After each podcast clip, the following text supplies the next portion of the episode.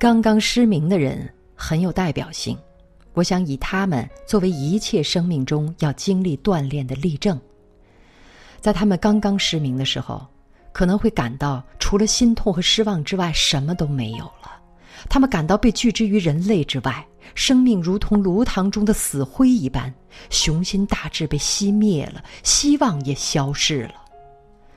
在他们摸索道路的时候，曾经是令人愉快的事物也变得棘手，即使是那么爱他们的人们无意中做的事情，也会刺伤他们的情感，因为盲人们觉得自己对他人来说已经是毫无用处了。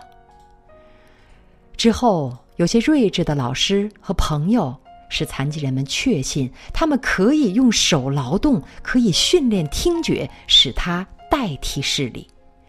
常常是他们不相信这样的话，在失望中将它理解为别人的嘲笑，像落水的人一样，他们攻击每一个企图帮助他们的人。虽然如此，痛苦还要忍受，直到他们认识到自己还能与外世相连，还能履行人的职责的时候，他们会在自己身上发现一种从未想象过的力量。如果他们是明智的，他们就会发现，幸福与外界环境并无多大关系。他们会带着一种以前从未有过的信念，在黑暗的道路上继续前行。同样，那些在世间变得精神上失明的人们，他们能够也必须寻找自身新的潜能，找到通向幸福的新的道路。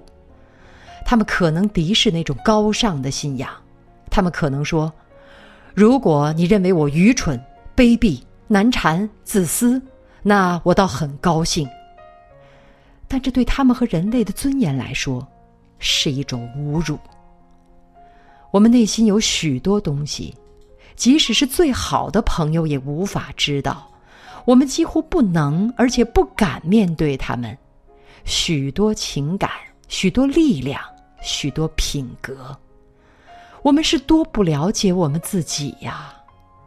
我们需要困难和诱惑，使我们能够认识到内在的自我，驱除我们的无知，撕碎我们的面具，抛弃旧的偶像，消除错误的标准。只有这种强烈的觉醒，才能使我们免受外部世界的约束和困扰。从这样的经历中。我们可以很好的理解这句话。我实实在在的告诉你们，有人接待我所差遣的，就是接待我。我们将会知道，在我们所克服的每个困难中，在我们所谋得的每个更高的理想中，那里体现着爱和智能。这样，我们知道真正成长的道路是去超越困难。渴望伟大的事物，并且去争取获得这些，这样我们就带着对生命更深刻的认识，不断的成长。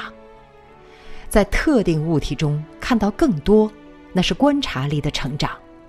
凭主观感觉，地球是扁的，我们眼中的星星看上去与远古时没什么差别，而科学却展示了这些现象中无限的奇迹。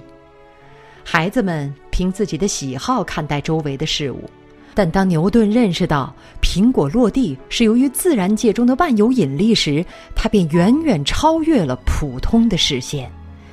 我们的精神也是这样的，伴着我们在平凡生活中认识到新生的可能，我们在成长。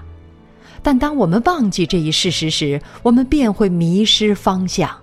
这就是为什么困难是必要的，它使我们看到内在生命的伟大，在每一时刻向我们显示着精神赋予我们的机会。